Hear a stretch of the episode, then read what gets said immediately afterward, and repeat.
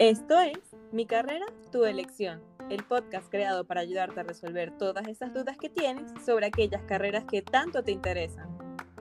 Un espacio donde conversaremos con profesionales de diferentes áreas sobre sus experiencias durante la carrera. Junto a ellos buscaremos desmentir todos esos mitos y tabús que quizás no habías escuchado hasta ahora.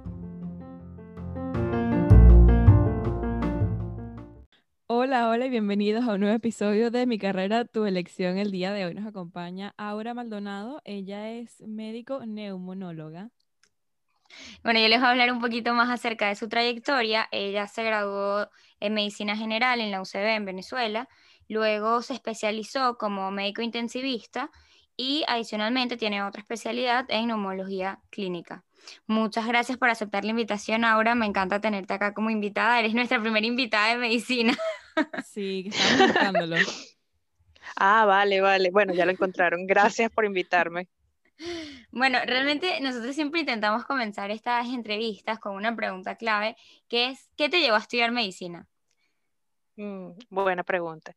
Pues realmente no lo sé. Yo desde los cinco años eh, quise hacerlo. Dicen que pocas personas realmente tienen ese ikigai o propósito de vida tan joven y siempre lo quise. Me llamaba mucho la atención. Mi mamá nos llevaba al pediatra siempre a controlarnos y eso. Y mi pediatra era muy particular, nos regalaba dulces y, y siempre recuerdo su consultorio. Entonces no sé si fue eso o o qué, porque realmente en mi familia pues nadie es médico, pero siempre desde pequeña lo quise.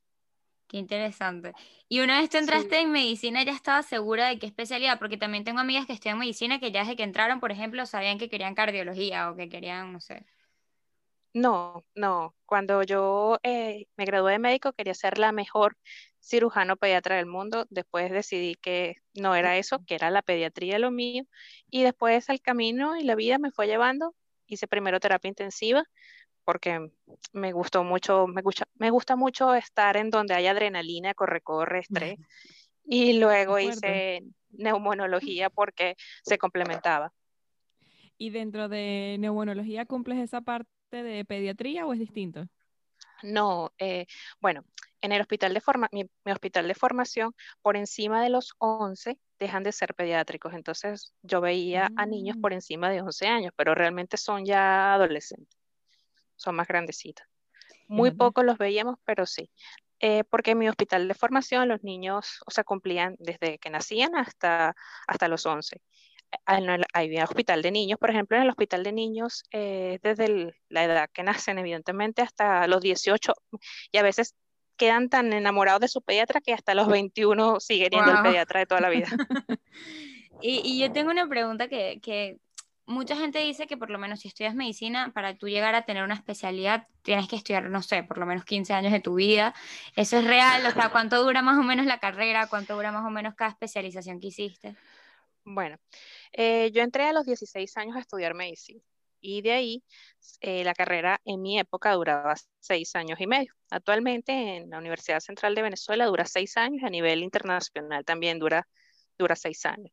Y de ahí hice un año rural, que eso no lo hace todo el mundo. Por ejemplo, en España no hacen año rural, en, en otros países no hacen año rural. A mí me tocó hacer un año rural y luego de allí optar a posgrado. El posgrado mi, posgrado, mi primer posgrado duró dos años y el segundo posgrado duró dos años. Dependiendo del posgrado, te toca la cantidad. Por ejemplo, los neurocirujanos, el posgrado dura cinco años. y previamente, sí, y previamente han hecho una, una, especialización en cirugía o previamente pues han hecho una, una mm, residencia no universitaria en cirugía para, para terminar de agarrar destrezas y, habilidades quirúrgicas. Qué fuerte, de verdad. Cada vez que, siento, pues que uno que es como, wow, sí, qué bonito medicina, pero es como que de verdad la carrera es larga, larga y muy larga. Sí, pero no, no la ves así. O sea, mm, cuando entras a la carrera, hay unas materias que son un poco complicadas, eh, que son, tienen una, un grado de dificultad porque son nuevas. O sea, de repente cuando entras muchas bioquímica y te asusta un poco. y bueno, eh, es compleja porque es primera vez que hablan de unas cosas tan avanzadas. Pero con el tiempo te vas a dar te das cuenta que, que te vas enamorando. Y esto es como, yo creo que es como un sacerdocio, es netamente vocacional. O sea, todo comienza con un sueño y termina siendo supuestamente una profesión, pero cuando te das cuenta es un estilo de vida. Entonces, no se hace tan larga y cada vez, o sea, te va llenando de satisfacciones no económicas, sino emocionales. O sea, y eso te van recompensando, te estás dando cuenta de que lo que estás haciendo está bien. Entonces, al, al tener esa recompensa, el tiempo o el camino es más corto. Claro, y, y, yo también creo que también cuando vas a lo largo de la carrera, que poco a poco vas descubriendo cosas nuevas, por lo menos cuando supongo que la primera vez que vas a la clínica, que tocas a un paciente, esa va a ser una experiencia súper especial, ¿no? Sí, bueno, yo, yo, lo, yo lo describo así. La primera vez que en la Facultad de Medicina te dicen doctora, tú dices, oh sí, yo soy, ella me están llamando. Cuando en el internado, que es cuando más mm, clínica haces, o sea, cuando más guardias empiezas a hacer y todo eso, el entrenamiento más clínico, más de más asistencial, te dicen doctora y tú dices, ay, me llamaron. Pero cuando te dicen doctora ya especialista, tú dices, ay, ¿ahora qué pasó? ¿Qué, pasó? Y, sabes, esta angustia, o sea, ya no es, lo, no es lo mismo. Pero es muy lindo, de verdad que sí, mm, lo que te digo. Es un estilo de vida y es una belleza. Lo más importante es estar enamorado. Sí, claro, porque digo, como tú dices, es, un, es mucho estudio. Yo creo que nunca paras de estudiar, ¿no? En este tipo de carrera. Eh, no, realmente, bueno, lo vemos con el coronavirus. Todos los días sale un estudio nuevo. Lo que pasa es que lo del coronavirus ha hecho que todo vaya más rápido, ¿sí? Cada día sale un estudio nuevo que dice que el anterior no servía. Cada día sale algo nuevo que dice que los medicamentos que están usando no eran. Entonces, es, así, la medicina es así, es de mucho estudio, de mucha actualización y, de mucha especialización. Por ejemplo, yo hice ya los posgrados que mencionaste, pero en neumología me dedicaba más a tuberculosis y a rehabilitación pulmonar y a medicina del sueño. Entonces, tenía tres patologías donde yo tenía que abarcar, abarcar lo máximo.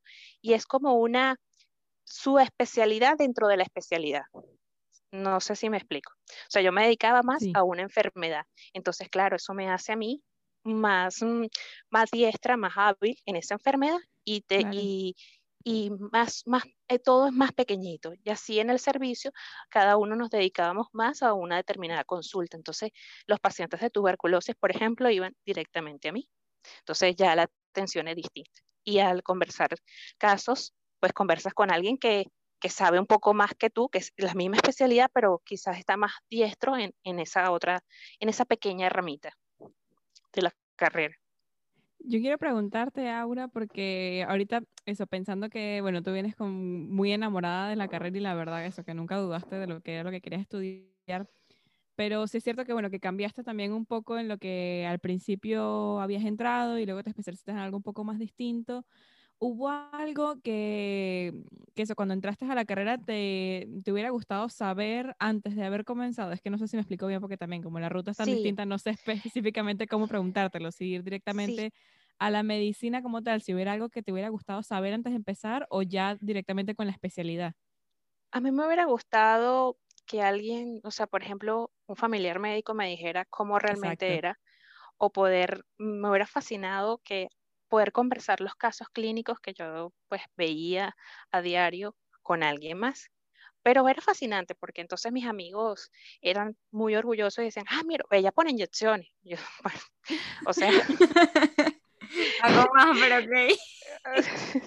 pero bueno, e, esa, esas cosas eran muy, muy, muy chistosas.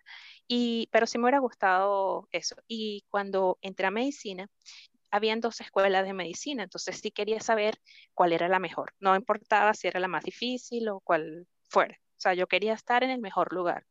Y me hablaron de mi escuela de medicina. Entonces fui al papá de una de unos amigos que eran que ya estudiaban en esa escuela y me acuerdo que me sacó de una biblioteca como cinco libros gigantescos que eran súper gordísimos. Me dice, esto es lo que tienes que estudiarte en una sola materia. Y claro, fue un choque venía del bachillerato donde uno no es inocente, no, no, entiende muy bien, venía de quinto año donde disfrutaba, era que me voy a graduar y me voy a comer el mundo. Sí. Y luego dice, ah, ok, yo me lo voy a estudiar. Pero, ¿sabes? Yo decía, yo voy a poder con eso y con más. Entonces, no, ah, de cierto modo inocente. Eh, yo creo que eso. Y me hubiera gustado ya después de graduada que alguien me dijera cómo tratar las, la parte psicológica de las malas noticias. No solamente a nivel a nivel de cómo explicarle al paciente, cómo explicarle a la familia, porque son duelos, sino el mío propio. O sea, alguien que me hubiera hecho más fuerte, a que, a que, que no me afecten, no es que nunca te dejan de afectar, pero que me dolieran menos, porque al principio era muy complejo. Al principio fue muy complejo para mí. Y, porque te atas. Claro, me imagino. Y no sé si, bueno, si algo de lo que has aprendido quieres compartirlo e, como para solucionar ese tipo de problemas en los que uno se siente demasiado conectado con el paciente, ¿no? Sí, bueno, uno tiene que hacer otras cosas aparte de la medicina, porque el que, el que solo de medicina sabe, nada sabe. Entonces uno tiene que hacer hobbies, eh, deporte, tener otro lado, otro, otra, como algo que drenes. Y entender que, que, existe algo superior, que por más que intentes, por más que des lo mejor de ti, por más que des lo mejor en medicina, por más que estudies, si esa ente superior, el paciente no mejora, ya es su camino y su evolución fallecer, pues uno no es quien para decir lo contrario. Uno se prepara para luchar, pero eso no quiere decir que gane la guerra. Y uno tiene que dejar, así como a los familiares, vivir su duelo y dejar partir sin que lo afecte a uno emocionalmente. Protegerse. Exactamente. Sí, porque exacto, igual si te dejas que te, que te involucre quizás un caso muy específico, a lo mejor el rendimiento que le vas a dar al siguiente paciente no es lo mismo y eso podría también afectar, ¿no? Al, al siguiente paciente. Sí, y que te juzgas. O sea, tú siempre te acuestas y, bueno, a mí muy particularmente y a muchos amigos les pasa que tú te acuestas y haces un resumen del día y dices, bueno, yo pude haber hecho esto, o por qué no hice esto, o mañana me paro y voy a hacer esto con este paciente. Entonces, ese recording que tienes a diario es importante porque te hace mejor, pero tampoco es el, el hecho de que te vas a castigar de que si hiciste o no hiciste uno trata de hacerlo mejor, por eso hay que estudiar, por eso hay que prepararse, por eso hay que compartir los casos con otros compañeros para que entre todos demos la mejor versión de lo que podemos hacer para el momento. Claro, e, eso también es importante, ¿no? Tener colegas que, con, con, los que puedas compartir diferentes puntos de vista, porque hay veces que, de hecho, le ha pasado, por lo menos justo a mi abuela ha tenido, o sea, ha ido a varios doctores porque necesita que le den un, como que un, un resultado que le digan que tiene y todos han tenido un punto de vista distinto. Entonces eso yo creo que pasa con muchas enfermedades, ¿no? Sí, siempre pasa. Eh, por ejemplo, es lo que te digo. Eh, yo me especialicé en una cosa muy chiquita, sí, una enfermedad muy chiquita.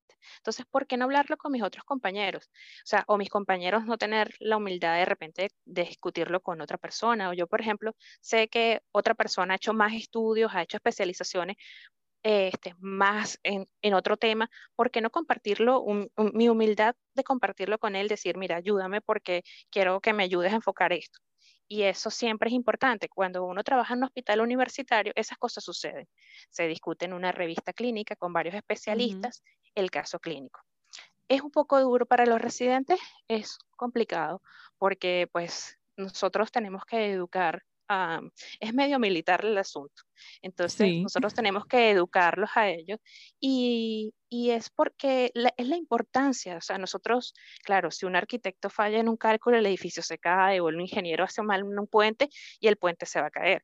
Pero nosotros estamos, eh, nos están dando la oportunidad y la confianza para tratar vidas. Entonces nosotros tenemos que hacerlo de la mejor manera posible. Entonces, claro, las revistas médicas donde discutimos todo el grupo médico, siempre somos, somos, eh, los chicos tienen que estudiar, los residentes, este, nosotros mismos queremos que, las cosas salgan mejor, entonces conversamos y nos van presentando los casos clínicos. De hecho, hay estudiantes de pregrado viendo todo cómo, cómo se va resolviendo. Y así van escuchando y van entendiendo el manejo. Y poco a poco, como te dije, es un estilo de vida. Cada quien se va acostumbrando y va decidiendo en esas revistas, los estudiantes de pregrado van decidiendo qué quieren ser, o sea, qué quieren estudiar, cuál es la inclinación que hay y, y de la mejor forma.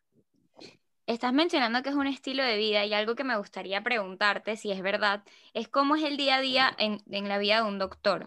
Porque yo creo que mucha gente estudia, por lo menos si vio Grey's Anatomy y le encantó la serie, va a entrar en la carrera, pero realmente la vida es como la pintan en las películas, ¿cómo es? Bueno, eh, es todo un tema, es todo un tema. Siempre me preguntan lo mismo, esa pregunta siempre va, si todo es como Grey's Anatomy. La verdad es que te llenas de mucha presión, si hay dramas, si vives cosas duras con los pacientes, porque de hecho a veces tardes y con tantas horas metidas en, el hospital, ellos se hacen parte de tu familia, eh, que todos queremos dar lo mejor de nosotros, a pesar, o sea, yo tengo que dejar mis problemas emocionales en la puerta del hospital y entrar solamente con la, con la, la mejor calidad de mí para atender de la mejor forma al paciente. Y la otra parte emocional, pues bueno, claro, eh, nosotros dedicamos tanto tiempo que, bueno, yo me he perdido fiestas, cumpleaños, años nuevos. no sé por qué siempre me tocaba año nuevo. Este, 24, mis cumpleaños. Pero eso, pero eso es especial, es divertido. O sea, realmente no, no es tan, tan mal así como... Pero yo creo que tiene que haber mucho de vocación y mucho de ganas de estar allí. Y normalmente este, entras a que, o sea, tipo, te quedas hasta la noche, hacen rotaciones, ¿cómo funciona? ¿Te quedas a dormir en el hospital? Bueno, ¿Cómo es el horario? sí. Después de cuarto año de medicina. En cuarto año de medicina, por lo menos en la universidad donde me formé y donde di clase hasta el año pasado, eh, en cuarto año empiezas a hacer pequeñas guardias por horario. Eh, por un tema de inseguridad, eh, las guardias han sido más vespertinas que nocturnas, y, pero normalmente van aumentando en cantidad. Cuando yo me formé, las guardias eran nocturnas. Yo hacía guardias en sala y guardias en la emergencia, y habían días que dormía un día sí, un día no, pero era por, porque fue realizado por la cantidad de alumnos que eran éramos, no éramos muchos, éramos pocos y había que cubrir las guardias.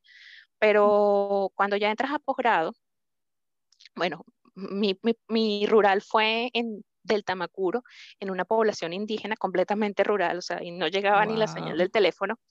Este, evidentemente estaba 24/7, las 24 horas del día, los 7 días de la semana, yo me quedaba allí, porque la, la, ciudad más cercana estaba a 12 horas por río yo lo escogí así, nadie me lo impuso, yo lo quería hacer rural, rural, conocer la experiencia, eh, vivir en un lugar así y eso lo escogí yo. Pero entonces cuando entras al posgrado, normalmente son guardias de cada cinco o cada seis días. Eh, eso incluye fines de semana, no, no, no tienen mayor relación. O sea, si te cayó el día 6 un sábado, ya sabes que la siguiente semana, el día 6 es un viernes o va para atrás. O sea, por ejemplo, si me tocó un domingo esta semana, ya sabes que el siguiente es un sábado. Pero eso incluye días que de repente el día de la madre, el día de cumpleaños de tu mamá. Entonces, nosotros podemos hacer cambio de guardia. Cambias con los compañeros y entonces no pasa nada.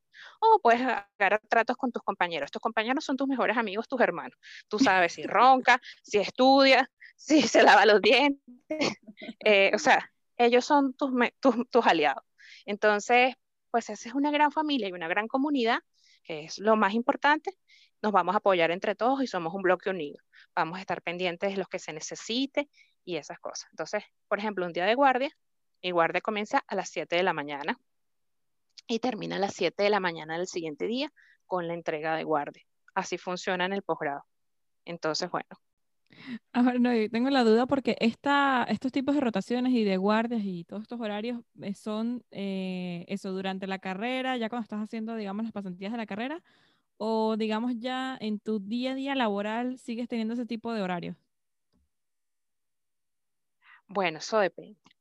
Eh, después que haces la residencia, que es lo más duro, que es donde tienes que, mira, y no, importa si tú tienes guardia, por ejemplo, yo tengo guardia hoy, y, y en la noche no dormí, y yo mañana tengo examen cuatrimestral, eso no importa, o sea, no es que, ay, mañana tengo examen y me van a dar chance de dormir, no, no, eso no ocurre. Lamentablemente el que le tocó, le tocó, y nadie te va a cambiar la guardia, evidentemente, porque pues todos tienen examen, entonces pues uno se prepara psicológicamente. Ya después que te gradúas, eh, comienzas tu lo que es tu profesión como tal. Entonces, pues yo la verdad es que no quería hacer tanta guardia como intensivista el día a día era hacer guardia. O sea, tenía que hacer guardias porque sí, por, por ser, porque somos de terapia intensiva, porque el intensivista se dedica a los pacientes más críticos, a los más difíciles, y entonces iba a hacer guardia casi siempre, o sea, cada, cada cuatro, cada cinco, cada seis días, pero guardia. Entonces, este, yo decidí que iba a hacer neumología porque quería consulta y me desligué de, de, de las noches. Entonces, en la clínica lo que estaba era a disponibilidad. O sea, en la clínica me llamaban, por ejemplo, esta semana es mi semana de guardia en la clínica. Entonces, me llamaban y me decían, tengo un caso así, no sé. Y los chicos y el médico internista de la emergencia se encargaba de hacer lo que yo dije, pues, por ejemplo, el paciente llegó a las 3 de la mañana me llaman, me comentan del paciente, yo le digo qué hacer en los primeros momentos, como hay un intensivista que está de guardia y un internista que está de guardia en cuerpo presente, entonces ellos atendían al paciente según mis indicaciones. Y yo me presentaba muy temprano o en cuanto pudiera. Si el paciente era una emergencia, tenía que salir corriendo e ir a atender al paciente. Pero yo estaba en mi casa. Claro. Eso porque ya soy especialista y por la especialidad que tengo. Por ejemplo, los dermatólogos no hacen guardia. O sea, dependiendo de, la, de la especialidad que tengas, es que haces más guardia o menos guardia. O estás más, tienes que estar más asequible. Por ejemplo, un neurocirujano. Al neurocirujano o al cirujano lo tienen que llamar, mira, esto es ya, y se tiene que aparecer. Ajá, eso te iba a preguntar, o sea, tú básicamente nunca paras de trabajar, ¿no? O sea, porque pueden ser las 3 de la mañana y necesitas salir de emergencia al hospital y tienes que ir. Exacto, estar atento siempre. Sí, por ejemplo, en, eso es el caso de, de, la clínica. En el caso de, por ejemplo, mis residentes que hay estaban de guardia, ellos me llaman. Estoy a disponibilidad para un caso que ellos tengan alguna duda y ellos me pueden llamar. Pero en teoría, al ser residente en neumología, hay alguien del servicio que está dando la cara por, por el servicio. Entonces, pero yo estoy pendiente. Y si ellos me necesitan, me llaman y yo tengo que llegarle. Porque las cosas pueden ser complejas. Y hablando de neumonología, es una especialidad que yo no he visto mucho. Yo creo que la más común es que sí, cardiología o cirugía. Queríamos preguntarte qué trata esta especialidad y bueno, qué te hizo elegirla, ¿no? Bueno, eh, Neumología yo creo que es la especialidad que ya nadie quiere, igual que la de terapia intensiva. ¿Por qué? Porque nos dimos cuenta que los neumonólogos trabajan demasiado. Todos los neumonólogos que, que pues, se han enfermado de COVID, los que han las, tenido que trabajar en esta pandemia, son la especialidad que más trabajó, son terapia intensiva, neumología y bueno, la medicina de emergencia también. Entonces, pues ya... A raíz ahora del COVID, eh, menos todavía van a querer agarrar esa especialidad. Sí, se vio, se vio en el, bueno, eh, en España, cuando haces el MIR, escogen por plaza y se vio que, pues, que nadie quería mucho neumología.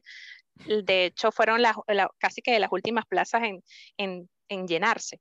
Entonces, pero neumología es una belleza. los pulmones, todos vamos a pelear porque el órgano más importante es el corazón, el cerebro. Para mí el más importante es el pulmón tanto así que maneja nuestras emociones. Cada vez que estamos molestos, si respiramos y nos calmamos y nos atendemos a nuestra respiración, las cosas mejoran emocionalmente. Entonces, el pulmón es mucho, es mucho más que una neumonía. Todo el mundo dice, ay, es neumonía. No, es asma, es EPOC, es el estudio de muchas cosas que, que, que, no sabemos, por ejemplo, enfermedades ocupacionales, la gente que, que se dedica a trabajar en mina, es mm, eh, los costureros tienen sus, sus, sus mm, enfermedades frecuentes pulmonares, o sea, es mucho más que una neumonía, es mucho más que un asma. Entonces, es muy bonito porque me permite también ser intensivista. Yo comencé comentándoles que, que me gustaba mucho porque eh, me gusta estar donde está la adrenalina y neumología es el lugar. Entonces, yo hago broncoscopias, por ejemplo, yo, las broncoscopias son estudios donde meto una manguera por la nariz y, y, veo el pulmón, lo evalúo, lo limpio, este, todos los bronquios.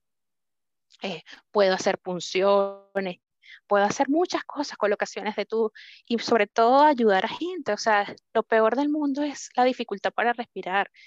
Entonces, uno no, ahogarse es un sentimiento muy feo, entonces puedo ayudar a esa gente y por eso es que es tan bonita la, la neumonología. Y más o menos cuántas especialidades hay en medicina, hay un montón, ¿no? O sea, yo creo que no, bueno, ya va. Yo creo que mejor que más que las especialidades de medicina porque son demasiadas realmente. Yo buscaría como exacto enfocarlo qué especialidades se pueden sacar dentro de la neumonología. Bueno, eh, te voy a comentar algo para contestar ambas preguntas. En la medicina, nosotros cuando, cuando los estudiantes, yo les doy clase a los estudiantes de pregrado, siempre les pregunto qué quieren, si algo quirúrgico, algo médico o algo más traumatológico. Bueno, está los tretrices. Yo creo que las madres, las grandes ramas de la medicina son medicina interna, cirugía, traumatología y obstetricia. Esas son las grandes ramas. De ahí partimos. Medicina se divide en muchas especialidades. Cada vez hay, por eso que te digo que cada vez nos dedicamos un poquito más a cada cosita más chiquitica de, la especialidad. Entonces, pues tiene muchas especialidades, desde la más famosa que todo el mundo quiere, pues todos los estudiantes de la medicina le preguntan, quieren cardiología. Ellos todos quieren ser cardiólogos. Entonces, cardiología, neumología, en cuanto a la cirugía, pues hay cirugía para cada cosa. Yo, por ejemplo, como neumonólogo, no opero pulmones. Yo puedo hacer punciones, puedo hacer todo lo que ya te comenté, pero yo no me meto a quirófano a operar un pulmón. Bueno, en, en una emergencia, pues uno tiene que apañarse y ser ayudante si es necesario, porque todo es en pro de ayudar ayudante al paciente. si puedes llegar a ser, estar presente, Sí. digamos, en la operación. Porque yo, cuando soy médico general, me graduó de médico cirujano, eso quiere decir que yo puedo ayudar a alguien que sepa más que yo, a un, a un grande, a un cirujano ja- grande. Entonces, este, pues de ayudante puedo ir, aunque sea agarrar una succión y una cosita, pues uno lo puede ayudar a hacer. Y, y nunca faltan manos, o sea, nunca, nunca sobra manos, perdón, siempre se necesita gente. Entonces, eh, puedo hacer eso. Traumatología, que es más como técnica, más de, más de carpintería, me, me escuché los traumatólogos, me matan. Este, y obstetricia, que bueno, evidentemente está relacionado con, con el nacimiento de los bebés. En cuanto a la neumonología, pues bueno, hay muchas ramas también, como ya les dije, enfermedades chiquitas, pero todos nos graduamos sabiendo de todo. Yo escuché que al inicio mencionaste una de las especialidades del- de la neumología que me llamó mucho la atención, es la parte del sueño, algo así fue que mencionaste. Sí, sí. Eh, yo me dedico a la gente que ronca. Ah, ok. Eh, Justamente estaba pensando. Sí, a la gente que ronca. Roncar en, en nuestra argot latinoamericanos. En, en Latinoamérica, toda la gente cree que ser gordito es bueno y porque está más, más gordito y está como más nutridito, pero realmente no es normal. No es normal que la gente ronque. Eso no es normal. Toda la gente que ronca no tiene problemas de sueño, pero hay que descartarlo. Entonces, pues bueno, esas pausas repetitivas durante el sueño, eso de ronca, ronca, ronca y de pronto deja de respirar. Cuando dejas de respirar, baja el oxígeno en sangre y esas bajas de oxígeno son muy malas. De hecho, son el, la apnea del sueño es pretest para diabetes, este, para problemas cardiovasculares, infartos me refiero. De hecho, es un, como un ingrediente más para que ocurran los infartos en la madrugada, justo cuando la gente está durmiendo. Eh, aparte de eso, da- da- trae trastornos cognitivos que llevan a la depresión, entonces es multifactorial. Y yo me dedico a, a tratar ese tipo de pacientes. Qué interesante. No tenía idea que Sí. podía por, por simplemente un ronquido que mucha gente ni siquiera le presta atención a eso, pues llegar a, a eso. Por eso te digo que la medicina es muy, muy bonita, o sea, porque todo va a depender, o sea, cuando yo comencé, que me gradué rural y me vi en medio de la selva, que no tenía un hospital grande, no tenía un profesor detrás de mí diciéndome qué hacer o no hacer, este, fue muy difícil, porque es como que te quedas desprotegido. Entonces, la persona que me estaba entregando el rural me dijo unas palabras muy ciertas, todo este año va a ser como quiera ser, que sea. Y es verdad, o sea, la medicina es así, es como yo quiera que sea. Tú te enfrentas a retos. Lo que siempre es que tienes que estar seguro que lo que tú escojas como especialidad es la que te gusta. Porque en la medida que trabajas con gusto, en medida que haces lo que te gusta, las cosas fluyen mejor y va a ser mucho más fácil. Ok, bueno, y después cuando ya, bueno, que has terminado la rural, ¿realmente qué tan complicada es la búsqueda de trabajo? Supongo que ya en, en ese punto todavía no sería como una especialidad, pero bueno, ¿qué tan complicada es la búsqueda de trabajo una vez te gradúas como médico y luego de que te especializas también? Bueno, eh, lo primero que hacer, eh, mucha seguridad. Del rural uno sale renovado y seguro. Entonces, sí que eh, es importante aclarar, aclarar eso. Y entonces uno empieza a buscar trabajo tanto en clínicas o en una residencia asistencial de un hospital, de un hospital que no es universitario. Yo la hice en un hospital en los Valles del Tuy y me dediqué fue a medicina interna. Ahí me, medicina interna es un, es como el, el- coco, es un fantasma, eso te asusta. Medicina interna están los profesores que más estudian, los eruditos, y eso genera como una mala relación con, o sea, como, es, es es que es una, te genera miedos.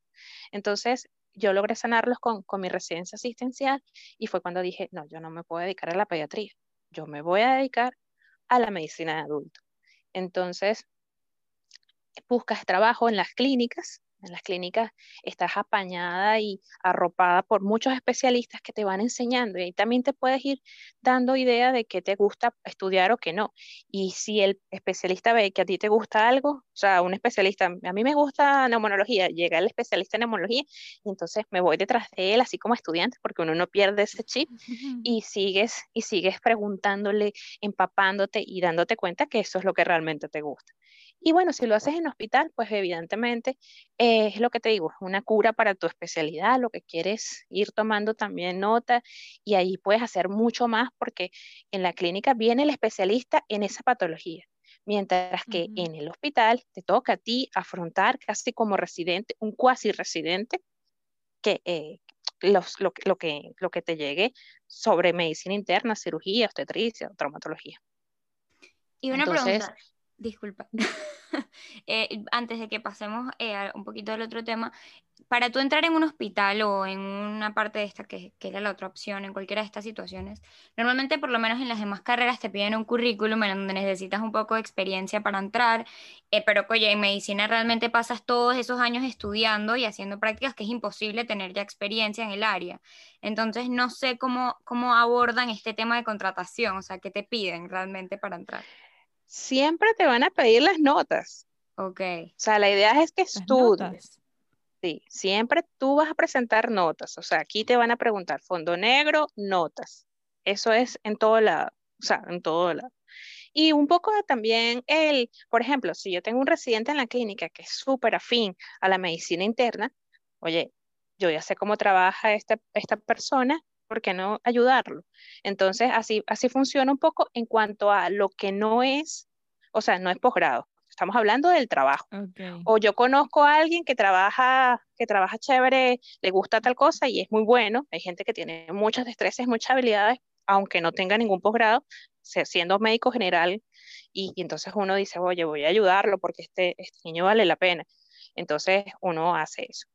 En cuanto al posgrado, para yo entrar a posgrado, es más complejo porque hay que presentar un examen. Y el examen, este, sacas una nota, un examen de posgrado, entonces te cotejan con los otros doctores que están mm, concursando por el mismo puesto que tú, por ejemplo, neumología. Entonces los cotejan y ahí también los, se promedian tanto la nota del examen como la nota que, que él ya trae del pregrado y se ve el currículum se estudia a la persona y se hace hasta una entrevista. Entonces, es un poco más, más compleja. La, cosa eh, en cuanto a posgrado es mucho más compleja. Y bueno, ya una vez entrando al posgrado, este, también hay gente muy buena, eh, que tú te, por ejemplo, nosotros nos pasaba que yo estaba en un lugar muy especializado. Entonces, pues mi profesora de, de tuberculosis, ella me dijo, ¿te gusta esto? ¿Quieres quedarte? Yo te apoyo, yo te ayudo. No, Y entonces, claro, porque vio alguna actitud en mí que le indicaba que, pues, que yo era buena en eso y que a mí me gustaba, que es lo más importante, es lo que te digo. Si te gusta, va a ser más fácil. entonces, lo que comentabas, perdón, lo que comentabas del, del currículum, sí es cierto que aunque no tengas una experiencia, sé que muchas veces, incluso para pedir becas o algo así, eh, toman en cuenta cuando tienes eh, congresos, eh, has asistido a, charlas, talleres, aunque no es realmente, bueno, un conocimiento muy pesado porque es todo ajeno a la universidad, pero que sí se toman en cuenta como toda esa cantidad de talleres, congresos y todo lo que puedas hacer, aunque no es un trabajo, pero que suma también en el currículum, ¿cierto? Sí, todo, por ejemplo, yo hice un fellow en, en rehabilitación pulmonar y aparte de eso, este, pues, por ejemplo, te voy a dar mi experiencia. Yo me vine a España, yo estoy en España, porque yo hice un máster en investigación médica. Entonces, la Universidad de Zaragoza, que es la que, donde yo estoy estudiando, ya terminé este máster, pero ya voy a hacer otros estudios ya de doctorado, o sea, ya estoy en un nivel mucho mayor. Entonces, este máster de la Universidad de Zaragoza me pidieron la nota de pregrado, la de posgrado, me pidieron este, un resumen curricular, cuántos, cuántos estudios, cuántos trabajos publicados yo tenía. Entonces, esto es muy importante si algún estudiante de medicina me está escuchando, que, que empiecen a, a, inquietar, o sea, la inquietud por hacer trabajo, estudiar, publicar trabajo, presentar trabajo, más que todo es publicar en revistas y revistas de alto impacto. Entonces, la idea es, sí, por ejemplo, bueno, ya lo hemos visto, insisto, con el coronavirus, donde, la donde hay publicaciones que trascienden. Entonces, siempre, si a ti te gusta algo, júntate con la gente que sabe de eso, que ella te van a apoyar y te van a ayudar. Si ven amor por lo que estás haciendo y que te gusta eso, seguro te dispara. Entonces, hacer trabajos de investigación, así les tengas miedo, así no sepas bien cómo se hace una estadística, es importante realizar, hacerlo para que tengas mejor currículum. Entonces, claro, hay mucha gente que se presenta, pero ahí es donde vale la, qué, tan, qué, qué tanto vales tú como nota, como trabajo publicado, que has hecho de investigaciones. Eso es muy importante. Por ejemplo, yo di clases a posgrado, a pregrado, en una universidad, como profesora universitaria. Eso es muy importante. Entonces, ya después de este máster, concursé por doctorado. Entonces, ya no son las notas solamente de mi pregrado, sino son las notas de todo lo que he hecho, incluyendo el máster. Entonces, para que te, te acepten, y me hicieron una entrevista como de cinco minutos, pero ahí, bueno, tuve que hacer el mejor speech que tenía yo y decir quién era yo y por qué quería entrar al doctorado. Y así, y después viene el PhD, o sea, el postdoctoral. Entonces, uno va alcanzando pequeñas metas, pero nunca te cansas de estudiar porque es, lo que te gusta. Claro, me, me, encanta todo lo que estás diciendo, o sea, no tenía idea y yo siento que esto lo va a ayudar mucho porque muchas personas quizás no se, ni siquiera se plantean hacer un trabajo de investigación, no en el por qué, y más que nada cuando estás entrando en la carrera. Este, yo te quería preguntar, que fue una duda que me surgió ahorita, que vi que te mudaste a España. ¿Cómo ha sido el tema? O sea, tú puedes ejercer, porque creo que una de las carreras que más problema dan son el tema de medicina, derecho, que son súper cerradas, en donde como que donde estudias tienes que ejercer. Entonces, es, o es posible, o sea, para las personas que están escuchando, que están pensando irse, pero dicen, bueno, ya estoy en medicina, me tengo que quedar acá el resto de mi vida. ¿Cómo funciona en este caso cuando migras? Bueno, yo siempre les digo a, los, mis estudiantes de posgrado, de pregrado les decía que había que estudiar un posgrado en Venezuela, porque las facilidades, en Venezuela le da muchas facilidades para estudiar, entonces, sobre todo posgrado. Entonces, sería genial que se fueran a otro lugar con algo ya entrenado. En Venezuela es prácticamente gratuito y te pagan por, por, hacer, por ejercer. Entonces, pues es muy chévere, es más fácil. Pero en algunos lugares, por ejemplo, como Colombia u otros países de Latinoamérica, tienes que pagar tus estudios de posgrado y te tienes que endeudar en el banco y, y, generar un crédito por eso y tienes que pagarlo después que te gradúes en no sé cuántos meses. Entonces, eso tiene sus su bemoles. Pero, en, por ejemplo, en España, en España puedo homologar. De hecho, todo lo mío está en trámites de homologación porque apenas tengo un año. Eso se tarda un poquito. Este, Mi recomendación es que después que te gradúes, si te quieres hacer un posgrado en España, porque en España funciona un poco como en Venezuela, que entras a estudiar, eso sí, como extracomunitario tienes un pequeño, un pequeño cupo, o sea, no, dan, no ofertan la misma cantidad de cupos para, para gente de España que para el extranjero. Entonces tienes menos cupos, tienes que estudiar más porque tienes que sacar mejor nota en ese examen para poder entrar a escoger el posgrado. Una vez que escoges el posgrado, o sea, una vez que entraste en los que pueden escoger posgrado en España, tienes que este, rogar a Dios que tengas un buen, un buen número, porque si las 100 que están por encima de ti escogieron neumología, por ejemplo, entonces tú dices, oh my God, este, esto es un temazo, o sea, no, no, no vas a poder, no vas a poder ejercer la neumología que tanto soñaste, entonces tienes que quedarte con alguna especialidad que te guste, pero que no sea, no fue la, la primera opción de la que querías escuchar o estudiar, perdón. Entonces, pues eso es un tema. Pero a mí, yo, yo estoy estudiando, estudiando es más, un máster y un doctorado. El mío está homologándose, pero yo estoy estudiando otro, otro tipo, yo estoy en otra calidad. Yo no estoy como MIR, sino simplemente estoy como estudiante aquí. No estoy ejerciendo actualmente porque mi visa es de estudiante y estoy dedicada a estudiar pero cuando me llegue la homologación puedo trabajar como médico general. Ahora, pero esa homologación, la, que, es la homologación de la medicina general, Sí, eh, que hacer- eh, si tenías que haber hecho algún examen adicional para validar ese título o solamente es un trámite burocrático. Es un trámite, bueno, bu- burocrático pesado, porque ahí es cuando te vuelven a evaluar las notas, tu programa, Todas las actividades que se, si el, tu programa se parece mucho al que dan aquí, evidentemente, pues esto de Venezuela ya mucha gente la han homologado aquí de mi, hasta de mi, de mi año, de mis compañeros. Entonces, pues eso te facilita un poco porque ellos ya saben eh, el manejo. O sea, sabes que te dieron, que hay gente homologada, eso te ayuda mucho. Pero este, te van a estudiar completo, te estudian todo. O sea, tú entregas desde los antecedentes personales, los antecedentes médicos, porque nosotros eh, no solamente los antecedentes mm, penales, judiciales, también se entregan. Nosotros tenemos como médicos, evidentemente, una ley que nos, pues, de la buena praxis médica.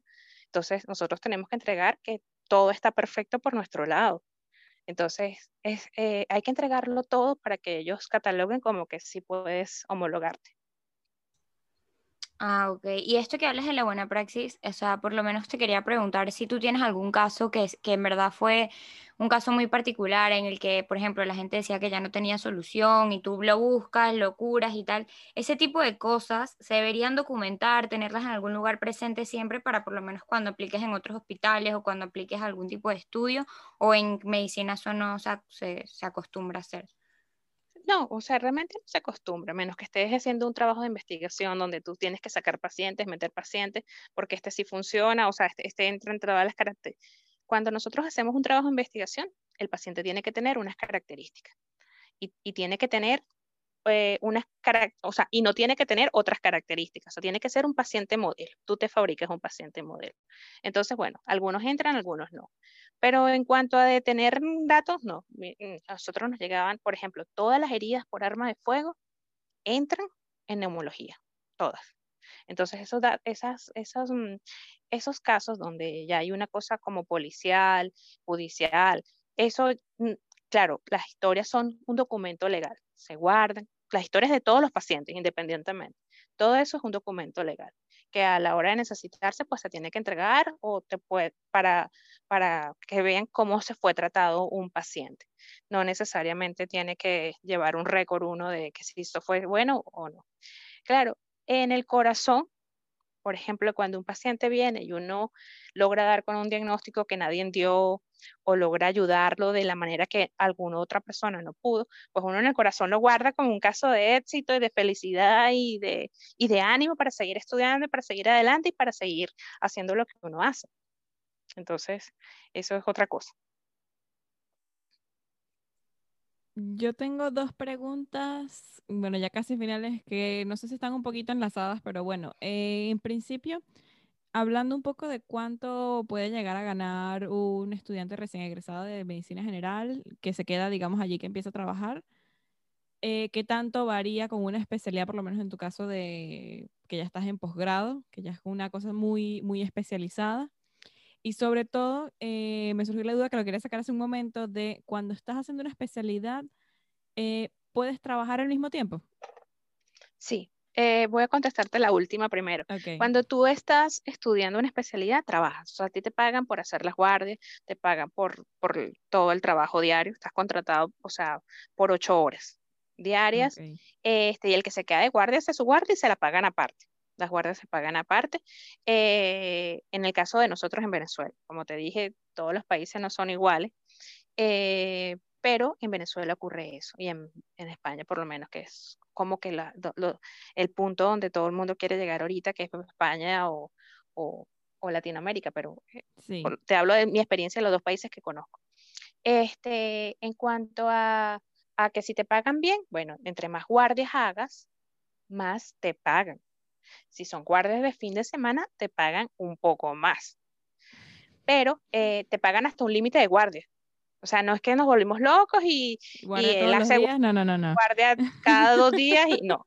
Eso tiene un límite de guardia. Y así tú hagas la guardia cada dos días, no te la van a pagar porque tienen un límite de guardias al mes. ok. O sea, porque la ley es así, o sea, eh, no puedes, sí, me la- imagino. el personal se cansa y un personal necesitamos que los médicos estén despiertos, no dormidos. Entonces, Exacto. por eso pagan un límite de guardias que la ley contempla. En cuanto a, a la otra pregunta que me hiciste, que, que era de, ya, ya lo olvidé, ¿cuál, cuál Sí, de-? ¿Cuánto puede ganar exacto un estudiante en lo que sale y empieza a trabajar ya no, no, Sí, eh, por no haciendo las ejemplo, prácticas, sino ya por su cuenta? eh, por ejemplo, yo me fui al Tamacuro y a mí en el Tamacuro me pagaban mucho mejor que cuando yo trabajaba, o sea, mis amigos que trabajan en rural en otra parte. Pero después que sales del rural, tú puedes trabajar en clínicas, en hospitales, redoblarte, hacer tus esquemas de guardia y vas a ver un poco más de fruto. Realmente, en cuanto a mí, ahora yo, que también me preguntabas de mi especialidad en este nivel donde yo estoy, este, a medida que uno, em, en hospital, a medida que uno crece, como hace menos guardia, se piensas que ganas menos, porque yo no hago guardias en el hospital. Entonces gano menos porque no me están pagando las noches, las noches las pagan bien. Este, pero como trabajo en la clínica, en la clínica tengo mis consultas, mis pacientes, entonces no, no lo notas. Por ejemplo, yo iba a hospital y clínica, en las mañanas al hospital y en las tardes a mi consulta en la clínica. Entonces no lo notas porque realmente pues pasa casos excepcionales como que en el hospital donde yo trabajaba, pues bueno, por la situación venezolana, las- los, los sueldos son un poquito más bajos. Entonces, este, pues yo iba porque yo estaba enamorada de la medicina, porque me encanta dar clases, porque no solamente es eh, dar la- atender pacientes, la medicina es mucho más extensa, es dar clases, es mm, dar, tener- ver ese, es- eso que no sabía que yo, a mí me gustaba, que era motivar personas, motivar a mis estudiantes. De repente terminas es- escuchándoles a ellos decirte ya no profe, sino madre, o no doctora, sino madre. Ay, Entonces ellos son mis hijos. Entonces, de hecho, tengo una amiga que le dice pollitos, sus pollitos. Entonces, este, sí, porque se, se vuelven de la familia, o sea, a quién veo, a quién peleo, a quién regaño, a un hijo. claro. Entonces, ellos son mis hijos. Entonces, y cuando se gradúan, pues tú, es un logro, se llevan un pedacito de ti, este, a donde quiera que vayan. Y tú un anhelo de que hagan lo mejor posible en lo que quiera que hagan. Entonces, este, eso es, es, eso es muy importante. No solamente eso, quiero que, que la gente sepa que, por ejemplo, yo estudié locución y yo tenía un programa de radio donde hablábamos de salud. ¿Qué? Sí, tengo un Instagram que, que eh, sí, eh, eh, estudié locución de todas las versiones, casi que llego al doblaje. Entonces, eh, tengo un Instagram donde educo, Wow. educo gente. Este, me gusta conversar de salud. O sea, la, la medicina es lo que quiero, es lo que uno quiere que sea. No necesariamente tiene que ser guardia, ni, ni sufrir, ni los dramas de Grey's Anatomy. Es lo que uno quiere que sea. Y te va a ayudar. Bueno, hay muchos Instagram donde veo a mis amigos bailando. Tengo unos compañeros que bailan muy bien y yo decía, Dios mío, Con los reels ahora y tal, y los Sí. tips y tal, sí, yo he visto, me encanta, me encanta que, exacto, salgan de, de lo que se presume que es la medicina, porque es mucho más allá, depende de lo que tú le quieres, como la quieras ver y cómo se la quieres transmitir a los demás. Este, Sí. me ha encantado todo lo que nos has comentado a lo largo del episodio, siento que hay demasiada información de valor y por lo general para ir cerrando, lo que le pedimos a, a, los, a los entrevistados es que pues si le quieren dar algunas recomendaciones a estas personas que están dudando de entrar en medicina o que ya están entrando, o sea, que están comenzando la carrera. Bueno, eh, la medicina es bella y eso tenemos que metérnoslo en la cabeza. La medicina es linda, es lo que queremos, eso es lo importante. Eh, ¿Va a haber dificultades? Sí. ¿Va a haber un profesor que va a querer saber más que nosotros? Sí. Más Va a haber días, sí, más de uno. Va a haber días donde tú no sabes si estás en la milicia y en el ejército o estás en el hospital. Sí, muchos días. Pero al día siguiente te paras y te das cuenta que, que hiciste una buena labor. Siempre hay alguien que te lleva un detalle, que te da las gracias, que eso vale más que todas las recompensas monetarias. Alguien que le devolviste a su familia y dice, si no hubiera sido por ti, yo no tendría a mi mamá aquí abrazándola hoy, y eso vale por mil cosas. Pero lo más importante es que tengan vocación y que tengan la gana de estudiar. Todo se debe, todo se debe hacer con gusto. Es lo mejor. Y medicina es la carrera más linda del mundo. O sea, yo, yo te digo, si yo volviera a nacer, volviera a ser médico. Quizás no neumonólogo, pero quizás este, sí me gusta, ah, eh, ah, descubro cada vez más especialidades muy bonitas y atractivas para mí. Pero, pero sí, la medicina sin dudarlo, sin dudarlo. Sí, me encanta. Y me encanta también la forma en la que hablas sobre, sobre tu carrera. Da como gusto, como que, ay, sí, yo también, yo también quiero, quiero meterme en eso. Pero de verdad, me encanta esta entrevista. Muchas gracias, Aura, por, por acompañarnos y contarnos muchísimo. De verdad que veo que de verdad sí tienes ese toque de, de, de, locución, de que te encanta hablar de la, de la medicina y de la salud. Y gracias de verdad por acompañarnos en este episodio. Vale, muchísimas gracias a ustedes por invitarnos y la labor que hacen, magnífica. Ojalá yo hubiera tenido un podcast así cuando yo quería estudiar medicina y no sabía qué era lo que era. Por lo menos un programa de radio. Y eh, de aquí el programa de radio, seguro. Sí, sí, sí.